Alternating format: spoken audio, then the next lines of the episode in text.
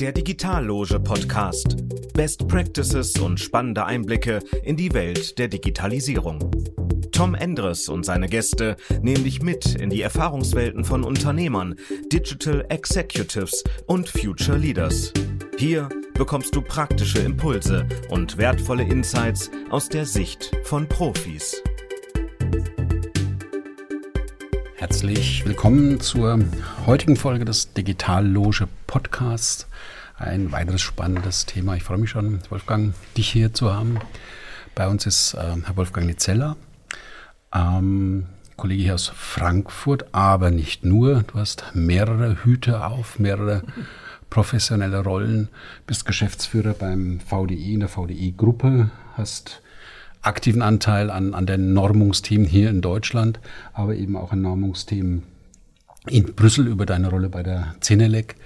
Ähm, wie ich finde, auf extrem solidem Fundament. Bist Elektrotechniker, weißt also wirklich, wovon du sprichst und hast ähm, deutliche Erfahrung im Umgang mit, mit Normung im allgemeinen Sinn und Normung in Bezug auf Digitalisierung im Besonderen, was mich natürlich sehr interessiert.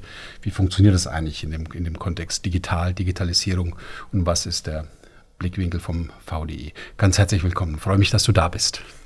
Ja, vielen Dank für die Einladung. Äh, hat mich auch gefreut. Ja, wir sind mittlerweile umgezogen. Wir sind nicht mehr in Frankfurt, wir sind sogar jetzt nach Offenbach gezogen. Wir haben mhm. nämlich alles beim VDE in Offenbach zusammengezogen ah, an, einem, ja, an einem Standort. Mhm. Und ja, ich habe verschiedene Aufgaben beim VDE und äh, vielleicht für alle die, die den VDE noch nicht kennen, nochmal zwei, drei Worte zum VDE selbst. Ja. Ähm, der VDE ist ein technisch-wissenschaftlicher Verband und hat auch mehrere Säulen, in denen er sich beschäftigt. Zum einen hat er Fachgesellschaften, die natürlich die einzelnen technischen Themen wie Energietechnik, äh, wie Informationstechnik beleuchten und auch dort äh, ja, wissenschaftlich das Ganze betrachten, auch Zukunftsszenarien dort aufzeigen. Also so die eine Säule. Die zweite Säule ist das VDE-Institut. Äh, dort werden Produkte auf Konformität geprüft, also das von der Waschmaschine angefangen bis hin zu Rechnern und Ähnlichem. Geguckt, ob die entsprechenden Normen und Gesetze einhalten, Richtlinien einhalten, europäische Richtlinien einhalten. Und ihr habt noch eine Normungsorganisation, die DKE, wo die Normen eigentlich dann geschrieben werden, die man insgesamt sonst anwendet. Mhm von der Historie kommend, ähm, ihr, kommt ja grundsätzlich aus Maschinenbau, Elektrotechnik, ähm, sagen wir, Elektrifizierung, die auch was mit Hardware zu tun hat. Welche Rolle spielt denn bei euch das Thema Software? Also ich komme jetzt in, in meinen Rollen auch immer aus, aus der IT mit Software und Architektur und ähnlichem mehr. Wie muss ich mir das vorstellen? So, so Corporate IT versus, ich sage jetzt mal, Elektrotechnik, die, die immer digitaler wird. Ja, das ist eine spannende Reise eigentlich vom, vom VDE, der ja schon, im, äh, schon, schon, lange gegründet worden ist, 1896 von Werner von Siemens. Damals war nur die elektrische Sicherheit im Vordergrund, dass jemand keinen Schlag bekommt. Das war eigentlich die, die, die originäre Idee ähm, einen Verband zu gründen, zu sagen, dieser Verband sorgt dafür zum einen, dass die Leute sicher mit Elektrizität umgehen und zum anderen aber auch die Elektrizität, die damals noch Hexenwerk war, auch promotet. Das hat sich natürlich in die heutige Zeit ganz gewaltig gewandelt. Ähm, klar, von den klassischen Waschmaschine wie früher ist ja nichts mehr zu sehen. Das sind ja mittlerweile alles Computer geworden. Äh, und ganz formal heißen die ja sogar mittlerweile auch Funkgerät mit eingebauter Waschfunktion, okay. wenn, wenn man den europäischen Richtlinien sauber folgt. Also man sieht, auch da haben die Rechner Einzug gehalten in sehr vielen von diesen Produkten und damit auch die Software. Und äh, gerade diese Sachen äh, Rechner überprüfen, Software überprüfen, funktionale Sicherheit, ein ganz wichtiges Thema in dem Moment. Äh, das sind Sachen, die wir mittlerweile auch alle beleuchten. Ja, und wenn wir über Software reden, über Rechner reden, reden wir über Vernetzung und damit auch über das ganze Thema Cybersecurity. Auch das ist mittlerweile Element und Part unserer Aktivitäten. Mhm. Das deckt sich so mit, mit, mit meinen Wahrnehmungen, also von jetzt von dem IT-Blickwinkel kommt, ist natürlich IT-Security mhm. Riesenthema geworden, auch als, sagen wir, nicht nur als statischer Zustand, sondern etwas, auf das man dauerhaft drauf gucken muss. Und äh, was uns halt immer mehr begegnet, ist, dass es nicht mehr nur um die IT geht, sondern eben auch um die OT, Operations Technology, die Fertigung oder, ja. oder um industrienähere IT und, und die Denkweisen überlappen sich aber. Also was, was jetzt früher IT-Sicherheit war, da hat man halt irgendeinen Verlust von Daten, Erpressung hier, Crime dort gedacht. Mhm. Ähm, aber wenn es in eure Welt geht, dann ist es ja eigentlich safety-relevant. Das sind ja physische Maschinen, die ja. physisch Menschen betreffen können. Ja. Und dann hast du letztendlich eine Security-Thematik auf der Agenda, die unter dem Deckmantel IT daherkommt. Genau, Safety und Security sind beide Elemente zu berücksichtigen. Und gerade wenn es jetzt um Steuerung für Maschinen geht, dann kommt natürlich noch was Wichtiges dazu, die sogenannte funktionale Sicherheit. Weil die Steuerung ist das eine, äh, aber der Mensch, die Gefährdung des Menschen ist das andere. Und das ganz einfache Beispiel für die funktionale Sicherheit ist, äh, wenn eine Waschmaschine läuft und Wasser ist drin, darf die Tür nicht aufgehen. Mhm.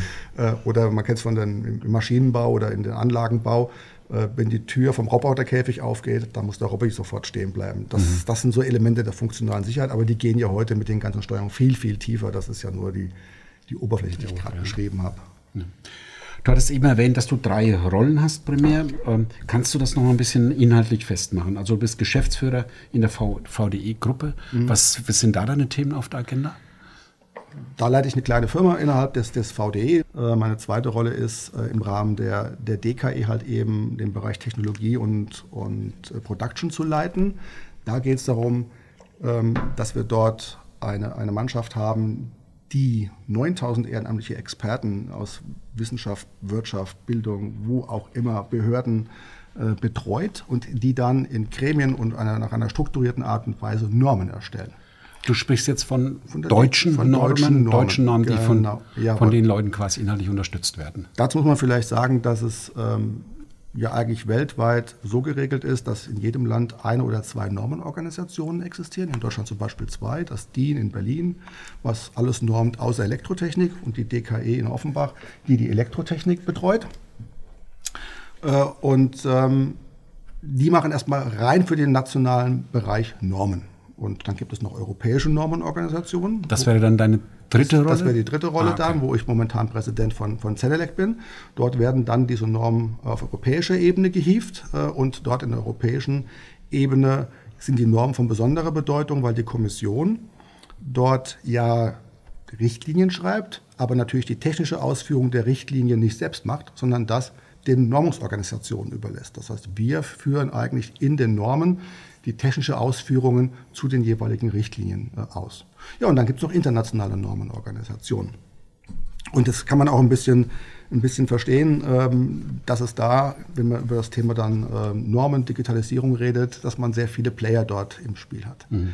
Wobei im Bereich der Elektrotechnik, dort ist eine wegweisende Entscheidung mal getroffen worden vor 15, 20 Jahren, dass man sagt, wir wollen eigentlich nur noch weltweit Normen. Aus dem einfachen Grund, die elektrischen Produkte sind eigentlich Produkte für den Weltmarkt. Das macht mhm. keiner mehr nur für Deutschland ein Produkt. Das mhm. ist gleich irgendwo im Export. Und die Physik ist ja auch irgendwie ähnlich. Genau, und Strom gibt es überall. ähm, und ähm, dann gibt es halt auch ein Verfahren, dass wir dann ähm, klar natürlich eine Meinung uns bilden in Deutschland, unsere Meinung dann international einbringen. Und das alles organisiert die DKE, die Normungsorganisation, dass unsere Interessen bei der weltweiten Normung entsprechend berücksichtigt werden, wir nicht zu kurz kommen. Ähm, ja, und dann wird diese weltweite Norm dann in Europa überprüft. Wollen wir die in Europa übernehmen? Eins zu eins, ja oder nein? Und zum Schluss wird dann aus dieser Norm auch eine nationale Norm, die übersetzt werden ins Deutsche, weil wir nicht sicherstellen können, dass alle so perfekt Englisch können, gerade bei Sicherheitsnormen, sicherheitsrelevanten Aspekten. Ähm, da wird es in Deutsch veröffentlicht, sodass dann der Fachöffentlichkeit diese Norm zur Verfügung gestellt wird. Das heißt, in deiner, ich nehme jetzt mal Doppelrolle mhm. Äh, DKE und Zenelex, synchronisierst du auch diese deutschen Überlegungen in die europäischen hinein und umgekehrt. Im Rahmen dessen, was möglich ist. Als Präsident muss ich da erstmal neutral sein. Aber ja, natürlich, klar, äh, natürlich bringe ich die Erfahrungen aus Deutschland mit. Und man kann auch sagen, dass natürlich in, in, in Europa, ähm, Deutschland, Frankreich, ähm, Italien die, die führenden Normungs Normungsnationen dann, dann sind. Mhm. Oder wenn, wenn dann 9000 Leute im Hintergrund mitdenken, habt ihr natürlich auch einen riesen Pool an Know-how letztendlich. Ist ein riesen, genau, im Prinzip ist die, die DKE eine, eine Plattform für diese Experten. Äh, wir organisieren uns dort in Gremien und äh, ja, die Prozesse und die Regeln, die sind festgeschrieben, nach denen zu arbeiten sind, aber da wird das Know-how zusammengebracht und, und da wird auch geguckt, wie wir auch Standards setzen können. Wir wollen ja nicht nur äh, immer übernehmen und anderen die, die Rolle überlassen, sondern wir überlegen uns ja auch in den Gremien, was muss dann eigentlich noch genormt werden, wo fehlt dann noch irgendwo was, was, was, was geregelt werden muss. Und dann machen wir auch dann die Vorschläge, auch für die internationalen Ebene und versuchen die natürlich dann auch ähm, umzusetzen. Wobei, und das ist, glaube ich, ganz wichtig, und das ist im Unterschied zu vielen anderen Bereichen, ähm, bei der Normung wird immer versucht, Konsens zu erzeugen. Das heißt, es gibt da keine Kampfabstimmung in dem Sinne, sondern man versucht, den Stand der Technik dort niederzuschreiben. Also das, was für die Öffentlichkeit wichtig und wertvoll ist, dort reinzuschreiben und nicht die Einzelinteressen äh, von Personen oder Personengruppen dort zu formulieren. Das ist ganz wichtig. Konsensverfahren, das ist, das ist die Basis der Norm. Wow. Gilt das für die deutschen äh, DKE-Arbeiten genauso alle, wie für die, für die europäischen? Alle drei Ebenen in Deutschland, auch in Europa und auch international, ja. Wie konnte denn sowas passieren? es funktioniert. Es funktioniert. Und das führt auch dazu, dass die Normen weltweit sehr stark anerkannt werden. Also ich glaube, wenn wir den Konsens nicht erzielen würden, sondern immer in die Kampfabstimmungen gehen würden, äh, dann, dann würde die Akzeptanz dieser Normen nicht so sein. Und 74, äh, 75 Prozent der internationalen Normen, die wir international erarbeiten, werden eins zu eins ohne Veränderung in Europa als europäische Normen übernommen. Und damit ist auch was ganz, ganz Wichtiges erreicht, dass die Märkte miteinander vernetzt sind. Die internationalen Märkte mit den europäischen arbeiten auf dem gleichen Dokument. Mhm. Ja, und das macht natürlich dann äh, den, den, Handel und den Warentausch, genau. Austausch dann wesentlich einfacher. Durchlässigkeit, Verlässlichkeit. Genau. Ähm, du bist fit, ich nicht. Was ist eine Norm? Wie, sag mal, was, wie, wie, was muss man unter Norm jetzt einmal wirklich verstehen? Ich habe so ein grobes Bild, ne? irgendwelche Vorschriften, aber sind es jetzt Gesetze oder nicht oder doch? Wenn du das noch ein bisschen erklären magst, das würde mir, glaube ich, sehr helfen, vielleicht den Zuhörern auch. Was ist, was ist eine Norm?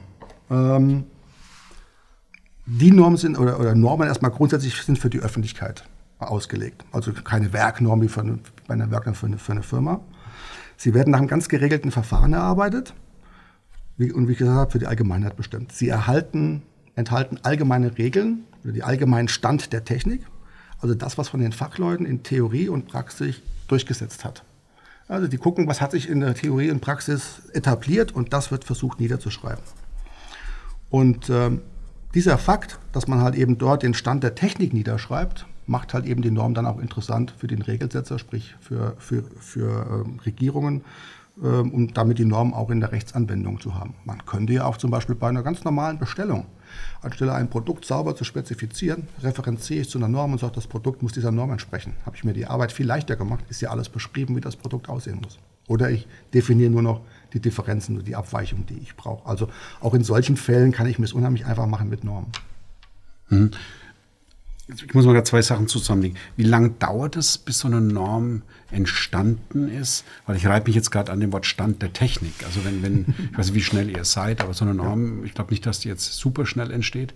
Wie bringt ihr das mit Stand der Technik in Einklang? Weil der ändert sich ja relativ zügig mitunter. Richtig, und deswegen sind auch Normen so offen geschrieben, dass Innovationen nicht ausgeschlossen werden können durch Normen. Das ist immer so vorgesehen, dass auch trotzdem eine, eine Innovation genommen werden kann und mit dieser Norm verglichen werden kann, ob sie diesem Stand der Technik entspricht.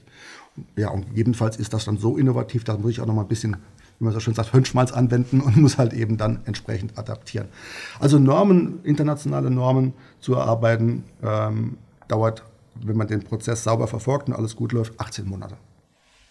Das ist recht flott international, weil ich jetzt auch länger geschätzt. sehr viele Länder. Ja, es dauert auch in vielen Fällen länger, muss man auch gestehen, teilweise dann auch drei Jahre, weil halt eben dann diese Konsensfindung etwas schwieriger ist, um alle Interessen äh, da zu berücksichtigen und dann wirklich den Stand der Technik international zu definieren.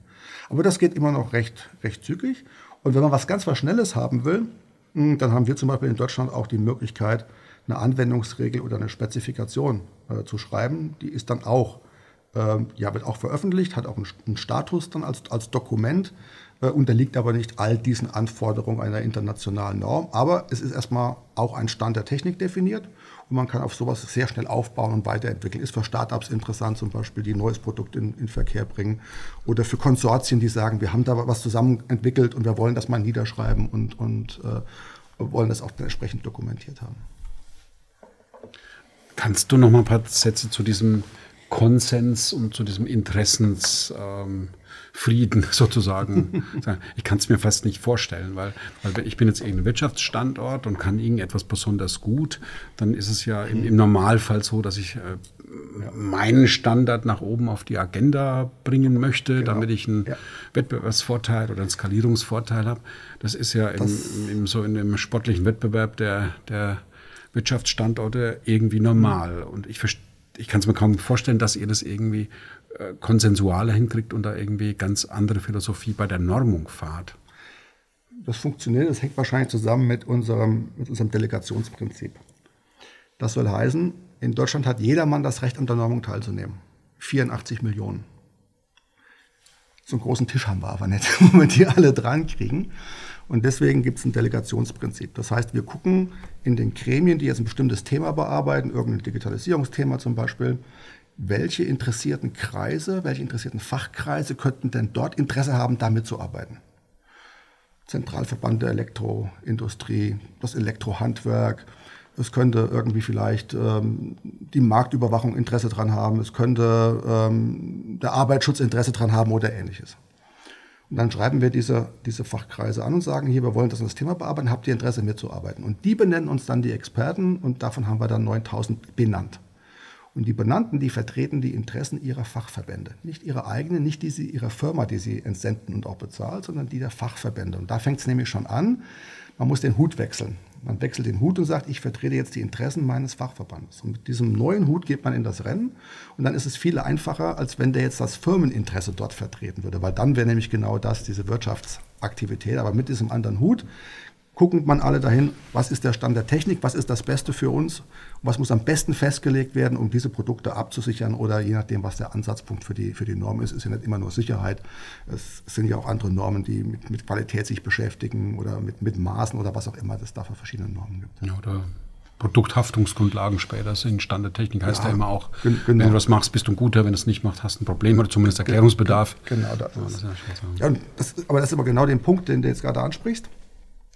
Die Kommission in Brüssel sagt dann, wir haben eine Richtlinie und alle Richtlinien, die auf dein Produkt anwendbar sind, musst du anwenden. Und damit kannst du es in Verkehr bringen. Und man macht mal CE-Kennzeichnung drauf und sagt, jawohl, ich halte alle Gesetze ein. Das ist ja das ist ganz einfach. Nun kann man Gesetze unheimlich schwierig lesen, weil da meistens ja auch nur rudimentäre Ziele dann, dann definiert sind. Und deswegen listet ja die Kommission auch Normen im Amtsblatt und sagt, diese Norm gehört zu dieser Richtlinie und die zu dieser Richtlinie. Und die Kommission sagt dann auch, ja, alternativ zur Vergleich mit der Richtlinie kannst du auch die Normen anwenden auf dein Produkt. Und wenn du alle Normen, die auf dein Produkt zutreffen, angewendet hast und die erfüllst, dann wird auch vermutet, dass du die Richtlinie einhältst, also sprich das Gesetz einhältst. Also Vermutungswirkung. Und deswegen sind die Normen auch so wichtig für die Kommission in Brüssel, ähm, um nämlich genau nachzuweisen, dass das Produkt konform ist mit den, mit den Regulierungen der Kommission. Im Prinzip nach Stand der Technik um den Stand, so, der, Technik, hast, genau, um den Stand der Technik darzustellen. Mhm. Damit ist das Produkt sicher, es kann in Verkehr gebracht werden, es erfüllt dann zum Beispiel die RED-Richtlinie, also die Radio Equipment Directive für die, für die Funk- und, und Funkgeräte oder für die Wireless-Produkte. Äh, oder, keine Ahnung, dann gibt es ja noch die EMV, damit es nicht stört, das Produkt, äh, mhm. unter den Niederspannungsrichtlinien, damit es entsprechend sicher ist. Also es gibt ja verschiedenste Richtlinien, die auf das Produkt dann zutreffend sind und anwendbar sind. Okay, ja, habe ich ein Bild. Ähm, Digitalisierung. Ja. Was spielt denn das Wort oder die, die Option Digitalisierung bei euch, äh, vielleicht sogar auch in deinen verschiedenen persönlichen Rollen äh, äh, ein? Also jetzt, welche Rolle spielt es in deinen, in deinen verschiedenen Rollen, die du einfach da auch einnimmst? Also bei uns ist die Digitalisierung genauso am Rennen und am Rollen wie in, in vielen anderen Indust Industriebereichen. Ähm, letztendlich kämpfen wir an drei, an, drei, äh, an drei Fronten. Und zwar haben wir einmal natürlich die Digitalisierung der Normung, also der Prozesse und des ganzen Ablaufes. Wir haben aber auch ähm, ja, die, die Projekte rund um die digitale Norm. Denn wer will denn schon Papier noch haben? Und das dritte ist halt eben auch die Normung der Digitalisierung. Also auch diese Digitalisierungsthemen, die jetzt die Industrie äh, dann, dann betrifft, wie bringen wir die in, in eine Norm rein, wie können wir die halt harmonisieren, was ist da der Stand der Technik. Das sind die drei Elemente, die uns umtreiben momentan in der Digitalisierung. Wie kann ich mir das praktisch vorstellen? Was an, an welchen Schrauben dreht ihr da gerade bei, äh, zum Beispiel bei Digitalisierung des Normungsprozesses? Wie, wie muss man sich das vorstellen? Man wird es nicht glauben, es gibt immer noch Länder, da wird das ganz, wird die Norm ganz einfach äh, per ohne Schleichwerbung machen zu wollen, mit Word geschrieben. Äh, und dann wird gedruckt und das Papier wird alle in, in den Gremien verteilt äh, und wird bearbeitet und noch mit Handschrift und dann sitzt wieder jemand da und überarbeitet das Dokument in, äh, in entsprechend Word. Ich glaube, das ist, das ist nicht mehr zukunftsfähig. Wir brauchen da klare Prozesse, wo die Inhalte nur noch digital bearbeitet werden. Auch die Experten haben dann Zugang zu den entsprechenden Tools und arbeiten nur noch in den digitalen Tools. Es wird gar nichts mehr auf Papier in dem Sinne gebracht. Ähm, ja, und zum Schluss habe ich dann die Inhalte einmal digital und die bringe ich dann auf eine Art Workflow-Prozess äh, und die durchlaufen dann den entsprechenden Prozess, der definiert ist für die jeweilige Norm, wie er durch, zu, zu, durchlaufen hat. Also wann muss man kommentieren, was sind die Ergebnisse aus der Kommentierung, was sind die Ergebnisse aus der Beratung der Kommentare äh, und also die entsprechenden Elemente aus dem, aus dem Normungsprozess heraus. Ja, und am Ende ist dann eine Norm entstanden in einem komplett End-to-End-Prozess in, der, in der Normung im Normungsprozess. Das ist so eine große Herausforderung, alles auf so einen digitalen Prozess draufzubringen. Wie muss ich mir diese, dieses Beteiligungsthema praktisch vorstellen? Ihr habt dann, und du hast ja diese 9000, wenn nicht 9000 mhm. Experten bei jedem Thema angesprochen sein, schätze genau. ich jetzt mal. Ne? Ja. Aber wie, wie verdichtet sich das praktisch? Ist das, ist das eine Kollaborationsplattform? Oder? Ja, ist eine Kollaborationsplattform. Oder wenn jemand, also wenn ein Dokument jetzt zur Kommentierung veröffentlicht wird, da gibt es verschiedene Schritte, da gibt es also Kommentierungsoptionen, dann kann jemand auf so einer Kollaborationsplattform alle seine Kommentare zu dem Dokument, ah, das Wort ist dort falsch, das muss so heißen, oder der Satz ist unpräzise, den müssen wir ändern, oder da fehlt eine Aussage zu einer bestimmten Funktion und ergänzt dann diesen, diesen Satz, den er da drin haben möchte, bringt es auf die Kollaborationsplattform. Die sammelt alle diese Kommentare zu dem jeweiligen Normungsprojekt und dann muss das Gremium, das zuständige Gremium, diese beraten und muss sagen, angenommen, angenommen, abgelehnt, aus welchen Gründen. Und muss auch entsprechend die Personen dann informieren, was aus, seinen, aus den Kommentaren dann geworden ist. Okay. Funktioniert das auf der deutschen Ebene genau wie in Europa oder ist das äh, unterschiedlich? Das ist noch unterschiedlich weltweit. Also das, das ist, hängt auch damit zusammen, wie diese Normungsorganisationen aufgestellt sind, rechtlich aufgestellt sind. Wir haben Normungsorganisationen, die sind sehr wirtschaftlich aufgestellt, weil sie durch den Normenvertrieb halt ihr Geld verdienen und ihre Mitarbeiter mitbezahlen. Es gibt aber auch Normenorganisationen, die sind noch komplett staatsgetrieben. Und das merkt man auch schon, ohne jetzt jemandem zu nahe zu treten zu wollen, aber die Staatsgetriebenen, die haben nicht so den Druck wie diejenigen, die mit jeder veröffentlichten Norm ihr Geld verdienen. Und da merkt man dann schon die Unterschiede. Und gerade diese doch mehr wirtschaftlich getriebenen Organisationen, die machen im Rahmen der Digitalisierung der, der Prozesse und so weiter doch schon ganz schön, ganz schön Druck. Mhm. Okay, das heißt, dann habt ihr den, den Normenprozess, habt diese Kollaboration, Kommentare eingearbeitet, dann ist die Norm fertig. So sinngemäß liegt jetzt irgendwie da. Genau. Wie, wie geht es denn dann digitalisierungstechnisch bei euch weiter? Du hattest mir im Vorgespräch da irgendwie diese Stufen äh, skizziert, aber genau, im, wie, wie, muss ich mir das dann praktisch vorstellen? Ich meine, jeder kennt die, jeder kennt die DIN-Norm sicherlich als, als Papierausgabe, ähm, geheftet und gebunden. Ähm, die Zeiten sind schon lange vorbei. Äh, aber das Ganze als PDF auf einer Datenbank bereitzustellen mit einem entsprechenden Zugangsberechtigungen und Vertriebskonzept ist noch nicht die richtige Digitalisierung, glaube ich. Also PDF ist schon mal ganz gut, aber nicht die Digitalisierung. Wir gehen da noch, wir gehen da noch ein, bisschen, ein bisschen weiter. Ähm, der, wir haben so ein Modell entwickelt mit, mit fünf Leveln. Der erste Level ist also das digitale Dokument, erstmal nur das PDF. Ja, es ist digital.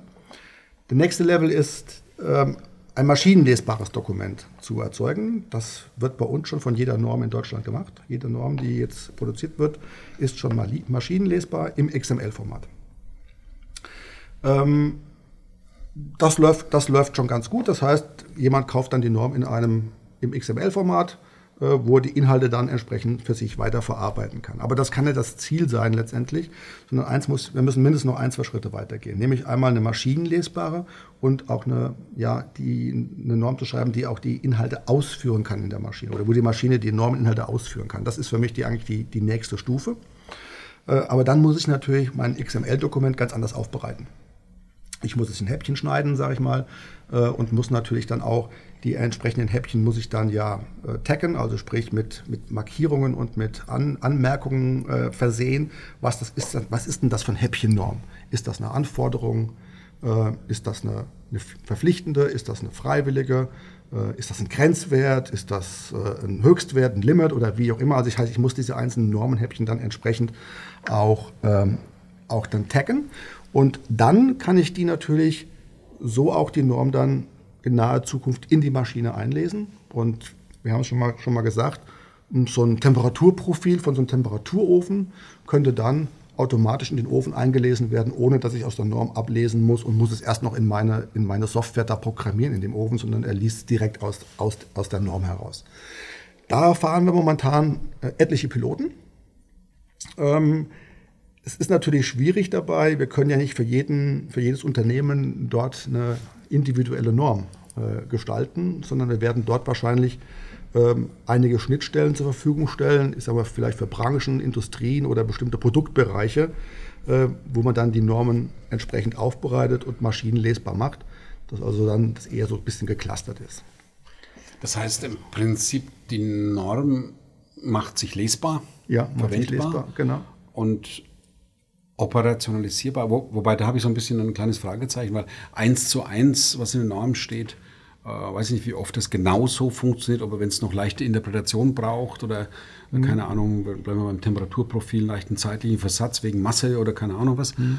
ähm, da muss man es ja irgendwie auch customizen können. Das würdet ihr jetzt nicht mehr auf eure Agenda nehmen, sondern sagst, nee. okay, da kommt die, die Grundinformation von der Norm, genau. aber die ist dann zum Beispiel durch den Fertigungsleiter customizbar und ein bisschen justierbar. Und genau. so habe ich dich jetzt verstanden. Das muss auch so sein, weil ja jede, jedes Unternehmen hat ja andere Software, andere Tools, andere Maschinen, andere Steuerungen, ähm, die wir ja gar nicht alle kennen. Und das können wir ja auch nicht für jeden Einzelnen dort machen. Das heißt, wir müssen eine mehr general, generalistische äh, Schnittstelle zur Verfügung stellen, wo wir Informationen, die er dann weiterverarbeiten kann, ähm, verwenden kann. Okay. Mhm. Aber ich glaube nicht, dass das das Ende der Fahnenstange ist, sondern es geht dann sicherlich noch mindestens einen Schritt weiter, nämlich dass wir maschinenlesbare und auch interpretierbare Inhalte haben. Also nicht nur einfach umsetzen, sondern auch wirklich verarbeitbar.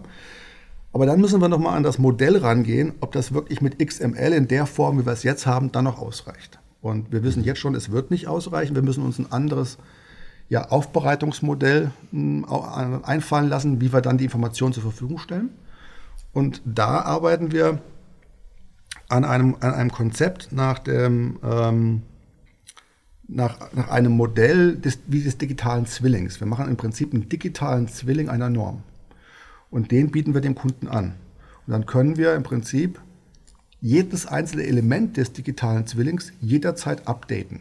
Weil das ist für den Kunden auch ganz wichtig, dass er zum richtigen Zeitpunkt, wenn eine Norm abgedatet wird, sofort auch dieses Update entsprechend erhält. Und das Konzept dahinter, das ist das Konzept der sogenannten Verwaltungsschale, das Verwaltungsschalenkonzept. Okay. Hört sich in Deutsch ganz, ganz, ganz komisch an, wahrscheinlich. Ähm, und man muss sich das so vorstellen, dass ich auch da die Norm in kleine Häppchen schneiden muss und packe die in, ja, in Teil, kleine Teilmodelle. Und diese kleinen Teilmodelle, die kriegen eine ganze Menge Metainformationen drumherum. Und die sind dann wie ein Puzzle. Und ich kann dieses Puzzle x-beliebig zusammenstellen. Und wenn ein Hersteller ein Produkt hat und er möchte jetzt wissen, welche Normen oder welche Anforderungen temperaturseitig treffen auf mein Produkt zu, dann können wir aus den Normen genau diese Puzzleteile herausziehen und können sagen, das sind all die Puzzleteile, die auf dein Produkt zutreffen. Und jetzt wird es erst richtig spannend, weil dann wird es auch für uns wieder mal interessant, denn wir müssen ja auch über neue Geschäftsmodelle nachdenken. Nämlich dann können wir nämlich über diese Puzzleteile äh, natürlich auch so ein Pay-per-Use oder auf Zugriffsrechte ganz Norm andere. As a Service. Dann sind wir, ja, dann sind wir wirklich beim Norm as a Service. Ähm, kein, keine, keine Frage. Ähm, und das ist eigentlich auch noch ein ganz dickes Thema, was, was, was, was uns umtreibt, ist, ja, wie geht es denn weiter dann auch mit den Vertriebsmodellen? Weil ein Blatt Papier verkaufen oder Blatt Papier verkaufen ist relativ einfach oder eine XML, äh, die man halt eben dann Gewasser, äh, mit Wasserzeichen versieht, zu ver verkaufen, ist auch relativ einfach. Aber sobald wir Digitalisierung sind und über Normenhäppchen äh, dann reden, braucht es auch neue Geschäftsmodelle.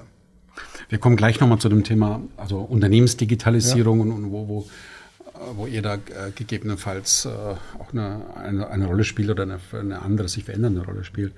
Mm, wenn es schon mal eine Norm gibt, sagen wir, irgendwelche mhm. Tausende von Experten mhm. haben, haben nachgedacht und denken auch weiter nach, ist ja was Lebendes auch, hattest du ja vorhin skizziert, dann ist natürlich für mich jetzt als Anwender, sage ich jetzt mal ganz platt, ähm, die Aktualität das Thema. Ne? Und je näher ich an der Maschine bin, je näher ich an, an, an schnellen Regelkreisen bin und, und schnell auch justiere, dann ist quasi nicht das Blatt Papier, das per Post zu mir kommt, entscheidend, das ist genau. einfach durch das Thema, sondern einfach, dass ich immer aktuelle Handlungs-, Regelungs-, Entscheidungsgrundlagen habe und quasi keinen Zeitversatz zwischen, zwischen dem Stand der Technik, wenn, der, wenn er sich klärt, mhm. und der Anwendung bei mir im Haus. Mhm. Und diese, diese Geschwindigkeit, also wenn ihr schon so Zeug normt, was jetzt direkt in meine Produktionsprozesse reingeht, dann hätte ich es auch ganz schnell, damit ich nicht endlose Zeiten neben der Norm mich bewege. Und das ist natürlich eine neue Art von Service, der einfach über die reine Liefergeschwindigkeit, Verfügbarkeit, Realtime-Verfügbarkeit genau. äh, geht. Das finde ich schon interessant. Und deswegen müssen wir ja auch an die, an die Prozesse an sich rein, die Normerstellungsprozesse, die Digitalisierung, um da wirklich alle Zeiten rauszuquetschen, die nur geht. Ähm, klar, der Normungsprozess unterliegt natürlich in gewissen Regeln. Ähm, wenn wir solche Ansprüche haben, dass er vom Gesetzgeber zitiert wird, eine Norm zum Beispiel, ähm, dann müssen wir uns halt eben auch der, der, den UN-Regeln unter, unter, unterlegen. Also der, das, sind wir, das sind wir nämlich auch von, von betroffen. Also es ist nicht so, dass wir das alles so, so locker flockig machen, sondern da gibt es wirklich schon eine ganze Menge auch Vorgaben. Es gibt auch eine Direktive in Europa, die 1025-Direktive, äh, die, die genau regelt, wie europäische Normung zu erfolgen. Also mhm. wir sind da auch reguliert. Deswegen ist da eine Mindestzeit immer vorgegeben, unter der kriegen wir einfach keine neue Norm hin oder keine Änderung zu einer Norm. Aber diese Mindestzeit, um die immer einzuhalten, das, deswegen muss auch der Prozess voll durchdigitalisiert sein, damit wir da keine Zeit verlieren bei der Bearbeitung äh, der, der, Normen.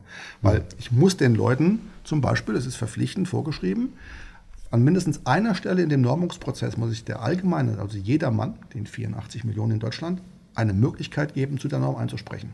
Mhm. Und diese Dauer muss mindestens drei Monate bedeuten. Das heißt, ich muss den drei Monate Zeit lassen, sich dazu zu äußern, das Ding zu lesen, das zu kommentieren, auf die Plattform, auf die Cooperation Tools zu packen äh, und dann wird es erst wieder weiter bearbeitet. Und diese Zeit, drei Monate, die ist, ist, ist dann eben da, die kann ich nicht verkürzen. Macht ja irgendwo auch Sinn, dass kein überstürzter Blödsinn passiert. Gut, das, der Gegeneffekt ist, wenn die Welt ist schnelllebig, kann man sich auch nicht ewig Zeit lassen. Ja. Aber, das, ich, denke aber nochmal, man muss auch da unterscheiden. Ich norme den Stand der Technik, das baue ich in irgendeine Maschineanlage ein. Und dann ist die Frage, was customize ich da drauf? Ändere ich den Stand der Technik dann wirklich oder ist das wirklich nur Customizing, was ich jetzt individuell für mich, für, für mich benötige? Da muss man auch noch mal ein bisschen unterscheiden, darf nicht in einen Topf werfen. Hm, okay. Gehen wir vielleicht noch mal einen Schritt weiter. Wenn, wenn ich jetzt Firmen angucke oder, oder Standorte oder irgendwie welche Strukturen, die digitalisieren. Mhm. Ja, und da geht es manchmal ganz wild zu und innovativ, man probiert mal was aus. Wie, wie ist denn eure Sicht auf die Normung der Digitalisierung als solches? Ja, das sind wir auch aktiv, ähm, keine, keine Frage. Ähm, Beispiel Verwaltungsschale ist ja so ein digitaler Zwilling. Da gibt es auch schon Normen zu, gibt es eine ganze Normenreihe zu, die das sowas, die sowas festlegt. Äh, auch das Thema digitale Produkte ähm, sind wir dabei. Also Produkte, die digital jetzt geworden sind, müssen ja auch neu genormt werden. Auch das wird gemacht. Da muss auch zum Beispiel Anforderungen an, an Software äh, muss, muss gestellt werden und so weiter. Also auch das, darf, dafür gibt es entsprechende Normen. Und ansonsten sind wir natürlich immer offen für jeden, der mit einem digitalen Produkt oder, oder System oder ein Service kommt und sagt, wir wollen das mal niederschreiben, wie das digital funktioniert. Äh, kann jedermann immer einen Normungsvorschlag machen, den wir prüfen und dann ents entsprechend aufnehmen. Ja. Ich kriege aber das Dilemma noch nicht so, nicht so richtig. Ähm, ist, ist das ein bisschen deutsch? Also wir, wir nee. Normen und, und Regeln und haben eine Bereitschaft, Dinge in Ordnung zu bringen. Mhm. Ich bin ja auch Deutsch, ne? finde ich erstmal grundsätzlich sympathisch. Und äh, im innovativen Bereich äh, juckt es erstmal niemand. Da wird man, man drauf los innoviert und mal Sachen probiert und mal nach Skalierung geguckt.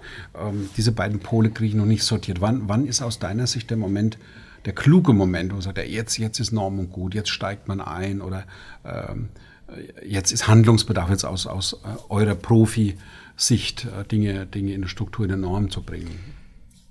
Also wir können mit der Norm, mit der Normung anfangen, schon entwicklungsbegleitend. Also okay. wenn eine Firma ein, ein bestimmtes Produkt einem, oder ein, irgendwas digitalisiert. Du bist jetzt auf Firmenebene? Ich bin auf Unternehmensebene. Wow, okay. Kann die Firma sagen, oh, ich habe dann Interesse dran, das wird sicherlich eine interessante, spannende Sache, können wir nicht irgendwas tun? Dann können wir das schon begleiten und das Ergebnis wäre dann, ich sag mal, ein, ein Vorprodukt einer Norm, eine Spezifikation oder eine Anwendungsregel. Das kriegt die Fachöffentlichkeit dann die kann damit arbeiten. Und dann haben wir relativ schnell auf dieser Basis, weil erstmal was geschaffen ist und relativ schnell geschaffen ist, nämlich während der Entwicklung schon, kriegen wir auch sehr schnell daraus dann eine entsprechende Norm, die dann auch die entsprechende Wirkung entfaltet. Ob das nun rechtlich ist oder ob es dann die Akzeptanzwirkung ist, weil viele gucken ja danach, wo finde ich was, wie ich was tun kann. Was ist denn da eigentlich so Stand der Technik? Und wenn ich da sehr früh bin, kann ich natürlich auch als Unternehmen oder als Konsortium über so eine äh, über so eine Anwendungsregelspezifikation sehr früh einen Fußabdruck mal in die Welt setzen und sagen, das ist es. Und das nehmen wir dann auf europäischer oder weltweiter Ebene und versuchen es dann auch dort entsprechend zu harmonisieren. Dann kommen natürlich dann die Wirtschaftsinteressen ähm, natürlich durch. Wir versuchen dann diesen deutschen Vorschlag auch so weit wie geht unverändert international durchzuboxen, keine, keine Frage. Ja, und dann wird es noch ein paar Abstriche geben, Konsensfindung, Kompromissfindung hier und da. Ähm, und dann kann man auch eine Norm in den 18 bis 36 Monaten dann, dann auch durchkriegen. Das geht recht schnell dann. Und wie aufwendig muss ich mir das vorstellen, wenn ich jetzt so ein Unternehmen bin? Ich denke mir was ja. Cooles aus und, und, und schiebe den Stand der Technik, zumindest in meiner Wahrnehmung.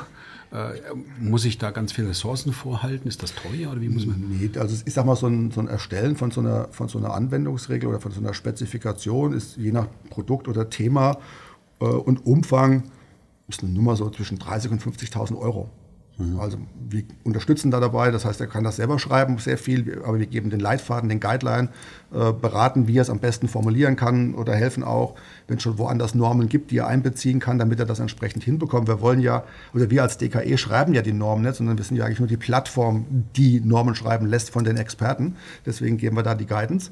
Und ähm, ja, dann schreiben die das Papier. Und ja, wenn es dann auf europäischer, internationaler Ebene ist, dann muss halt ein Experte von dem Konsortium oder von der Firma halt eben in den Gremien dann teilnehmen. Dann sind gegebenenfalls Reisekosten oder Online-Kosten notwendig, weil mittlerweile geht ja auch bei uns eine ganze Menge äh, digital, sprich äh, über, über Teams, Zooms und wie, wie sie alle heißen, die Systeme, äh, die Sitzungen, sodass das dann beraten wird. Dafür muss er die Zeit opfern. Korrigiere korrigier mich bitte, wenn ich das irgendwie jetzt falsch sortiere, aber dann habe ich ja als Firma mehrere Strategien in, im Umgang mit was innovativ. Also ich kann es ja. geheim halten, geheim halten, vielleicht sogar patentieren oder ja. sowas in der Richtung. Ja. Eine Möglichkeit und wenn es dann rauskommt, ist trotzdem bekannt und wenn die Erfindungshöhe nicht gereicht hat oder der Kollege eine ähnliche Idee trotzdem mhm. patentfähig kriegt, habe ich irgendwie ja, zumindest eingeschränkten Erfolg, nennen wir es mal so.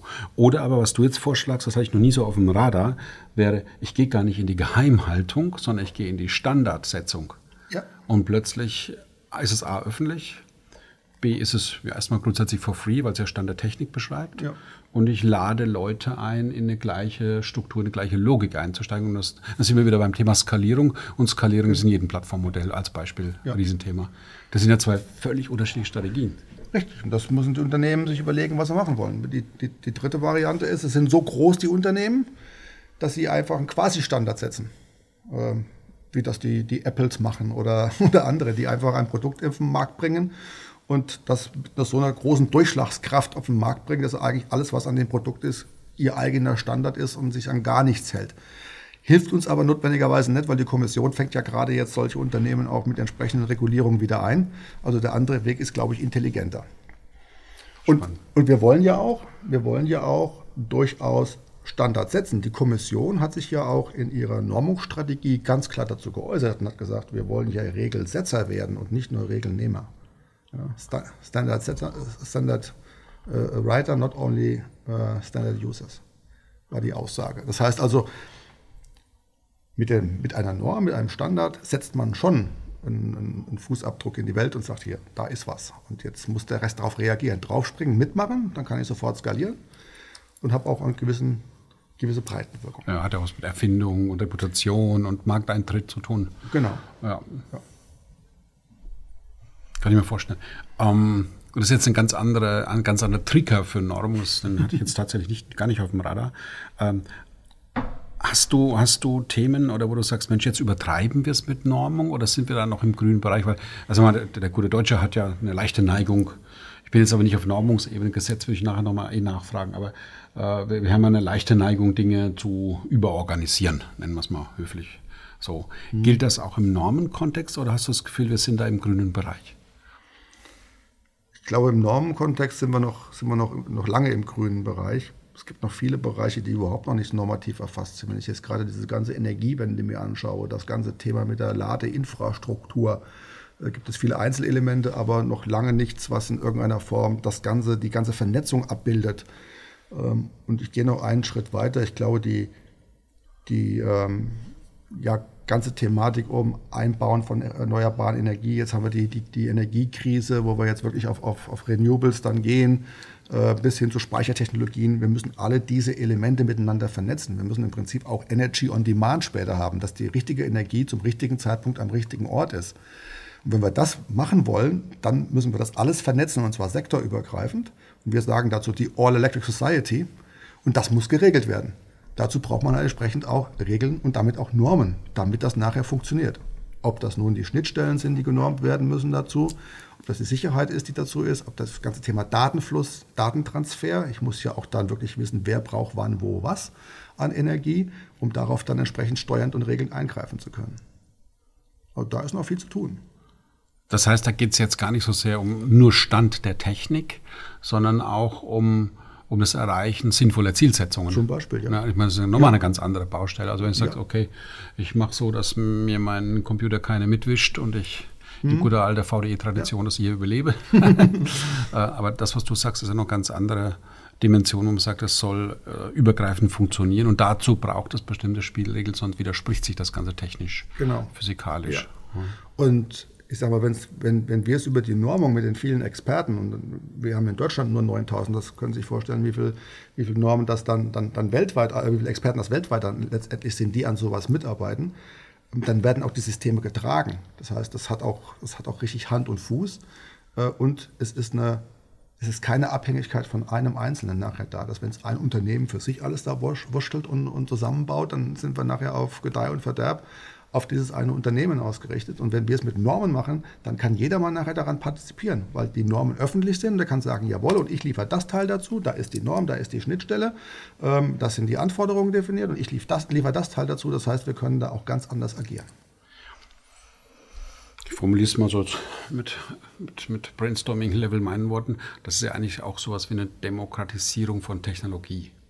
Das heißt, er macht A, die Beteiligung bei der Entstehung der Normen, Mhm. Und er macht die Nutzbarkeit für ganz viele Stakeholder möglich und verbreitert praktisch das, das, das Wissen in seiner Nutzbarkeit, in seiner Anwendbarkeit. Ist eigentlich auch in dem Aspekt so wie. Kann man so, kann man so formulieren, ja? ja. Sehr spannend, sehr spannend. Ähm, ich mag dich noch was anderes fragen, Wolfgang. Wir haben jetzt ganz viel über Normen und, und Technik, aber Politik ist eigentlich kaum vorgekommen. Magst du mir äh, vielleicht mal ein bisschen erläutern, wie, welche Rolle jetzt deutsche Politik, ich sag mal Berlin, mhm. in diesem ganzen Technologiekontext oder, oder Normungskontext spielt. Und zu Europa kommen wir dann in einer Minute nochmal. Ja, also erstmal ist die Politik in dem Normungsprozess auch nur ein interessierter Fachkreis. Das heißt, äh, da sitzen durchaus Vertreter von Behörden oder von Ministerien in den Gremien, aber die haben auch nur eine Stimme und können auch nur mitreden und ihre Position dort entsprechend vertreten. Das ist schon mal ganz wichtig. Also ist es wirklich so, dass das Jedermannsprinzip äh, bei uns gewährleistet ist. Allerdings die Anwendung der Norm, ich sprach schon mal ganz kurz an, die Anwendung der Norm ist dann wieder für die Ministerien oder für den Gesetzgeber dann, dann interessant oder für die Politik interessant, indem sie dann auch klar sagen, ähm, dass Normen benötigt werden, um bestimmte wirtschaftliche Ziele zu erreichen. Ich sagte gerade diese All Electric Society. Klares Bekenntnis, wenn die kommt, brauchen wir Normen, damit das äh, funktioniert, damit die Schnittstellen definiert sind und wir nachher dann wirklich auch sicher sind, dass die Daten zum richtigen Zeitpunkt am richtigen Ort sind, um das steuern und lenken zu können. Die ganze, ganz klares Bekenntnis der, der Regierung zu sagen, das brauchen wir, das muss genormt werden. Ähm, dann hat, hat natürlich die Regierung die Möglichkeit, die Normen auch in Gesetzen heranzuziehen und zu sagen, jawohl, ähm, für bestimmte Ausführungen von Gesetzen gelten die und die Normen oder sind die und die heranzuziehen. Die machen, die referenzieren das dann und führen das aus. Das ist ein, ein Thema der Normung. Aber, aber warum Norm oder dass Normung wichtig ist für den Gesetzgeber, zeigt sich auch darin, dass er bei ihren Förderprojekten, die sie ausschreiben, mittlerweile überall einen, einen kleinen zumindest Part drin haben, Normung. Es wird immer versucht, neben dem Förderprojekt gleichzeitig eine Spezifikation oder normatives Dokument oder sogar eine Norm zu erarbeiten. Das im Prinzip das Ergebnis dieses Förderprojekts zum bestimmten Thema, auch gleich eine Norm dazu da ist, und damit den Standardtechnik niederzugeschrieben. Also man merkt schon, man nutzt jetzt mehr und mehr die Normung als strategisches Mittel, äh, auch um Technologien zu treiben. Und das macht man bewusst in der Politik, weil, und das ist in Europa dann noch schlimmer als jetzt in Deutschland, die Chinesen haben vor zwei Jahren angefangen, eine eigene Normungsstrategie rauszubringen.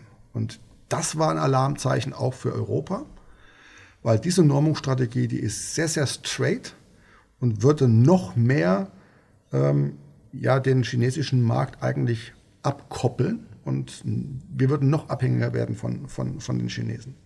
Und das hat auch dann die Kommission dazu bewegt, eine europäische Normungsstrategie rauszubringen, die Anfang dieses Jahres im Februar rausgekommen ist und deswegen auch die klare Aussage, wir werden nicht nur Normenanwender sein, wir werden auch Normen setzen, um genau das zu erreichen, nämlich Wir schreiben den Stand der Technik fest. Das ist ja spannend. Ähm, Nochmal ganz kurz zu Berlin. Und also ich habe verstanden, Normung oder existierende Normen können auch als Grundlage für Gesetze genommen werden, ja. was natürlich zur Folge hat, dass die Gesetze nah einem Stand der Technik sind und vielleicht auch nicht ja. äh, völlig, technisch völlig daneben. Hast du auch Themen auf dem Radarschirm, wo Gesetze entstanden sind, die besser mal auf eine Norm gewartet hätten? Weil äh, so, so, so richtig technologielogisch ist ja nicht alles, was in Berlin passiert. Ja, ich würde es ein bisschen anders formulieren. Ich würde sagen, manchmal gehen die Gesetze so weit und mischen sich zu sehr in technische Sachverhalte rein. Ja. Wo ich dann sagen würde, warum wollt ihr als Gesetzgeber das regeln? Überlasst doch den Normen. Überlasst doch den Normen die Ausfüllung dieser technischen Beschreibungen.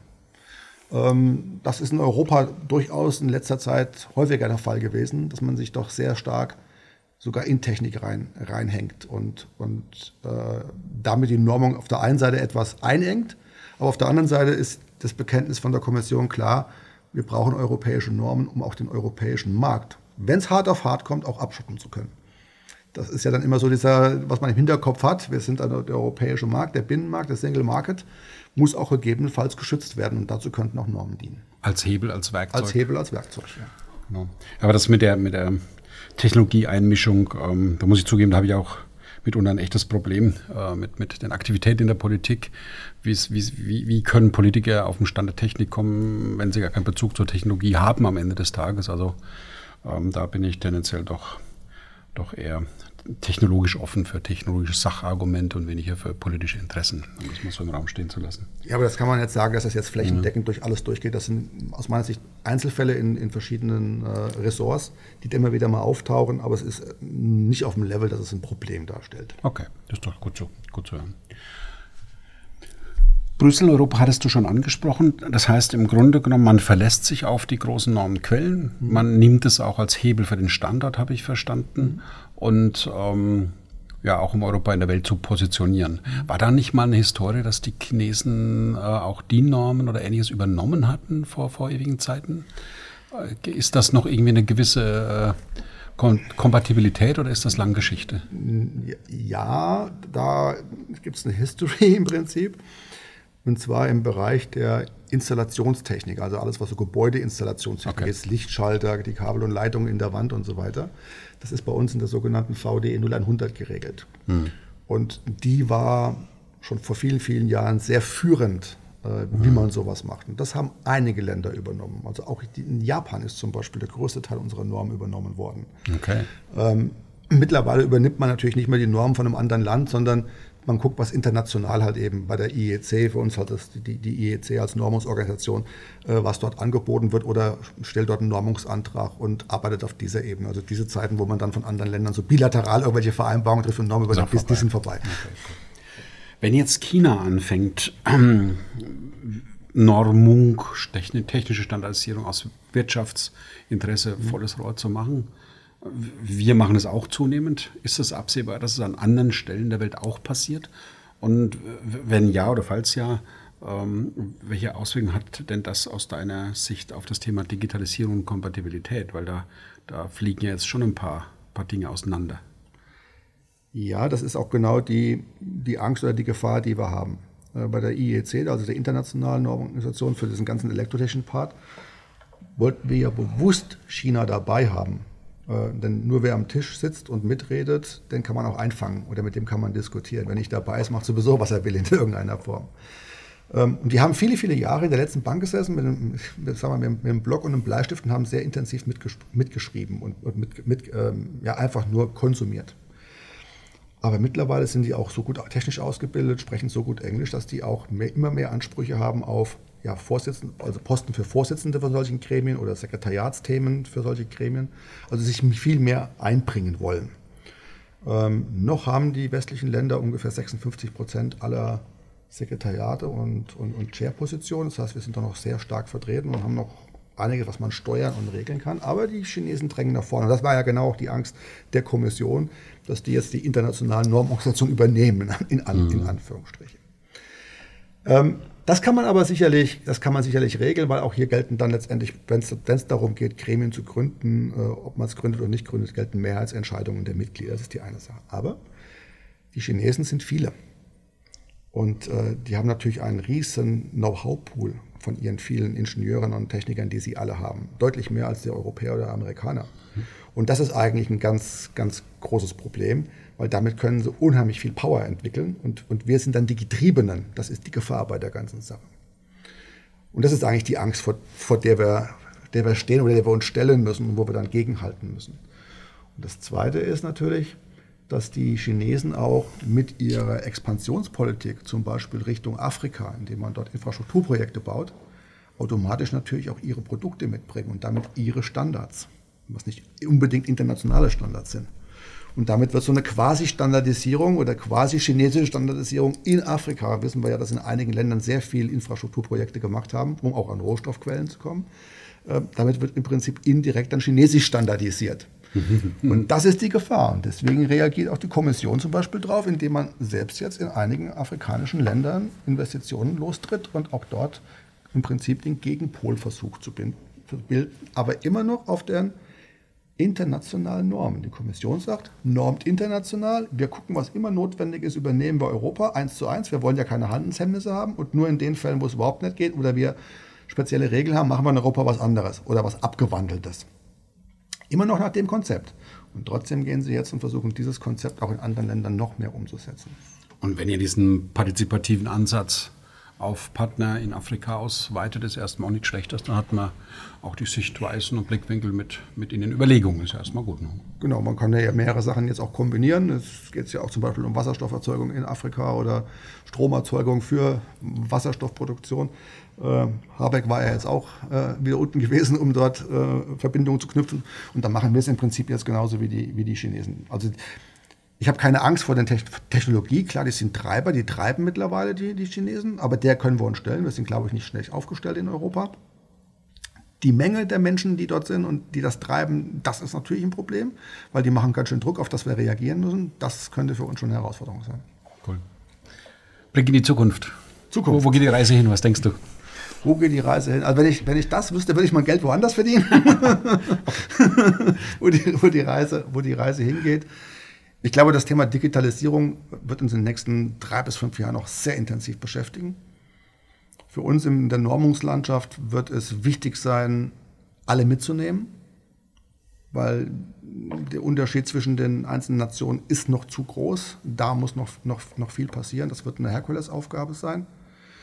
Und ansonsten ähm, ist unsere Aufgabe immer auf die Stakeholder, sprich auf die interessierten Kreise, die Wirtschaft, zu gucken, was brauchen die und das zu liefern, was die brauchen und das sehr zeitnah. Mhm. Und die drei Themen sind, glaube ich, herausfordernd genug für die nächsten drei bis fünf Jahre. Mhm. Wie wird sich der, der VD, VDE entwickeln? Wie, wie, wie, wird das bei euch äh, diskutiert? Ich sage mal von, von der Historie einer Produktsicherheit Waschmaschine zu dem, was er jetzt schon mit ganz anderen Dimensionen tut und nach vorne gedacht?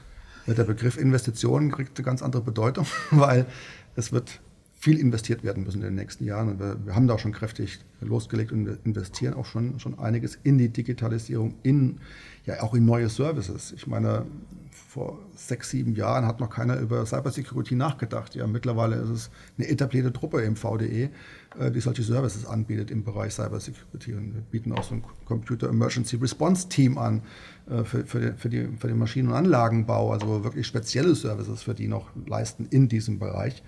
Ähm, also da werden wir uns auf alle Fälle weiterentwickeln und das Thema Digitalisierung, neue Plattformen, äh, wird uns auch da treiben. Also wir starten allein im nächsten Jahr vier neue Projekte in dieser Richtung.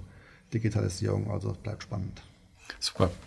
Wolfgang, ganz herzlichen Dank für die Insights. Wir werden, werden in Kontakt bleiben und äh, bin schon ganz neugierig, wie sich dein, dein, dein buntes Themenportfolio entwickelt. Ganz herzlichen Dank fürs Gespräch. Ja, vielen Dank, dass ich hier sein durfte. Und äh, ja, ich hoffe, ich habe allen mal ein bisschen die Normung etwas näher gebracht und dass es durchaus ein wichtiges und strategisches Thema ist. Ja, ich finde es eine absolut spannende Welt, vor allem auch äh, mit ganz anderen Möglichkeiten, wie du vorhin beschrieben hast, mit diesen Optionen für Firmen, äh, sind sicher Sachen äh, auf dem Tisch, die man mal ganz anders in Erwägung ziehen kann.